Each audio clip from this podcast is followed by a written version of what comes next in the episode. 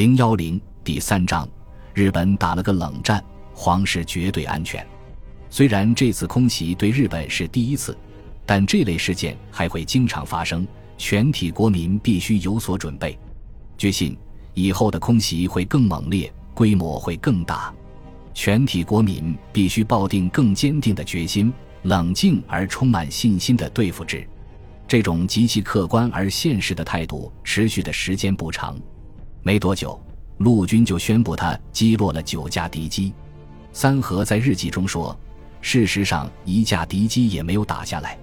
我真不明白陆军虚报战绩目的何在。目的很清楚，因为报界不久就开始掩饰空袭事件。四月二十七日，星期三，政府的英文报纸《日本时报》和《广告报》评论说，这件事本是一件不引人注意的小事。”大多数东京市民都没有意识到这次空袭警报与平时防空演习警报有什么不同。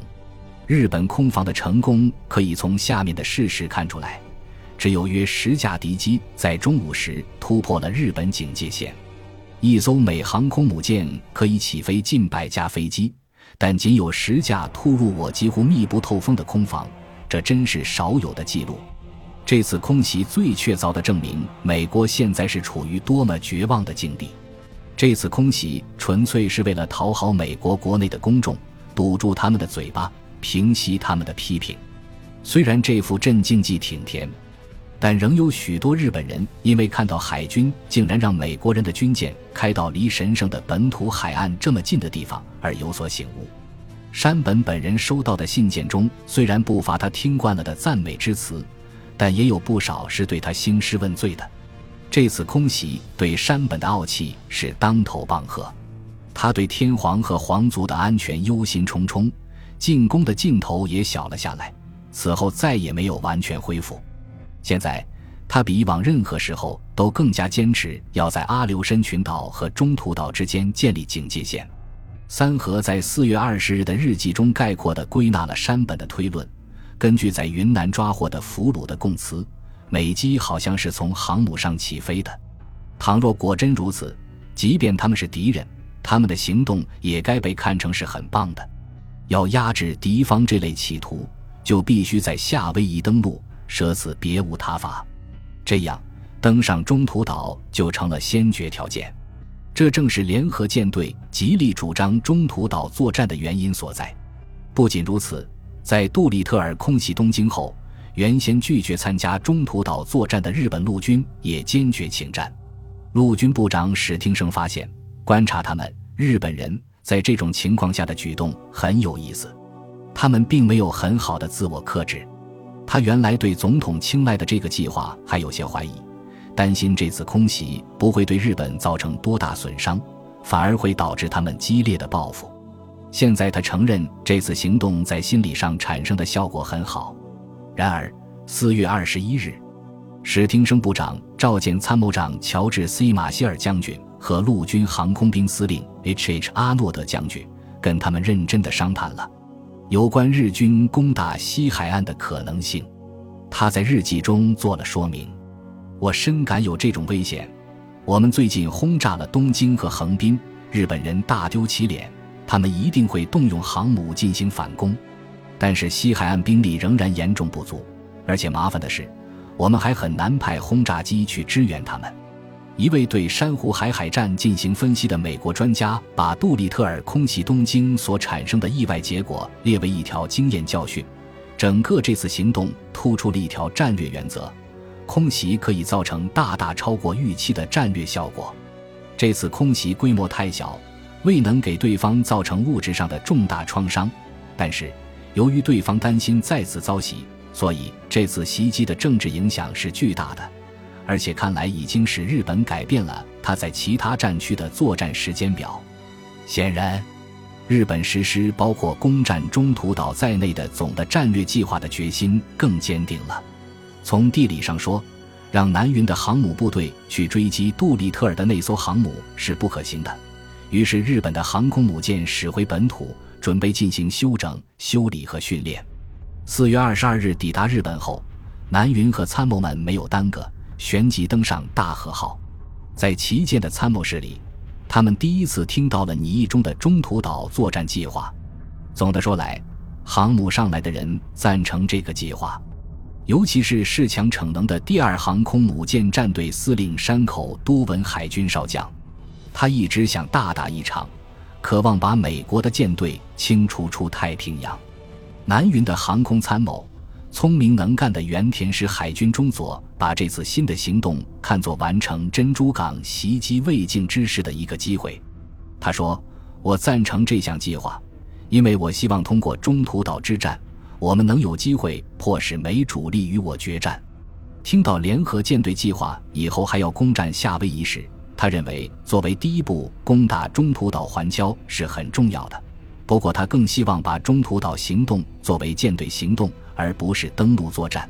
原田注意到南云的态度并不十分明朗，他的多数同事对这一步没有什么反应。原田听说有人提出在阿留申群岛与中途岛之间建立一道屏障保护本土，觉得这是一种幼稚的做法。按南云的参谋长草鹿龙之介海军少将的说法，第一航空舰队的大多数参谋反对此项计划。他们向联合舰队司令部提出了强烈的反对意见，草鹿自己就带头反对。我反对这个计划，理由是，尽管自珍珠港作战以来，机动部队在各战区战果辉煌，但是他，特别是他的飞行员已精疲力竭，舰艇和设备也需要维修。我的意见是将这些飞行员调到岸上的空军基地去，为下次作战训练新的飞行员，同时。应换上新飞行员，修缮舰艇，补充武器弹药。补充了经过新训的飞行员之后，机动部队就有能力投入下次战斗。再说，进攻中途岛是否明智，我还很怀疑。不过，第一航空舰队的幕僚们很快就明白了，请他们来是让他们听取指示，而不是发表意见的。正如草鹿所说，事实上，这一计划联合舰队司令部早已确定。我们只好全盘接受，但是，一向公正、不偏不倚的草鹿承认，山本根本不必这么硬逼他们。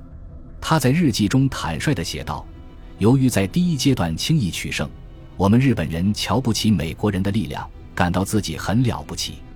也就是说，我们以为，即使他们会出来跟我们打，我们也能轻而易举地消灭他们。”南云虽然同意草鹿的想法。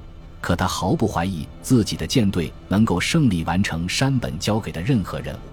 四月二十八日，山本在大和号上召集会议，探讨战争第一阶段的经验教训。三河讥讽地说：“研究至今仍是场场胜利的战争。这样的会议令人愉快，可是并没有产生多少结果。”会上。山口极力主张应将联合舰队组建成以航母为核心的三支庞大的机动部队，这与原田的想法不谋而合。他俩都认为日本的战列舰、巡洋舰、驱逐舰等支援舰艇的数量绰绰有余，完全可用作掩护部队。认为日本有足够的航母把两支庞大的机群运送到海上，而且按预定计划。到年底还会有足够的新航母入列，可用来组成第三支机动部队。飞行员们得到的印象是，联合舰队司令部同意了他们的建议，但是时间一天天递过去了，却总不见建议被落实。山本对这种普遍进行自吹自擂的气氛有些恼火。四月二十九日十八点，他在会议结束时简短的讲了几句告诫的话。如果不根据长远计划进行更多的作战准备，并在作战中做出更大努力，最后胜利是很难取得的。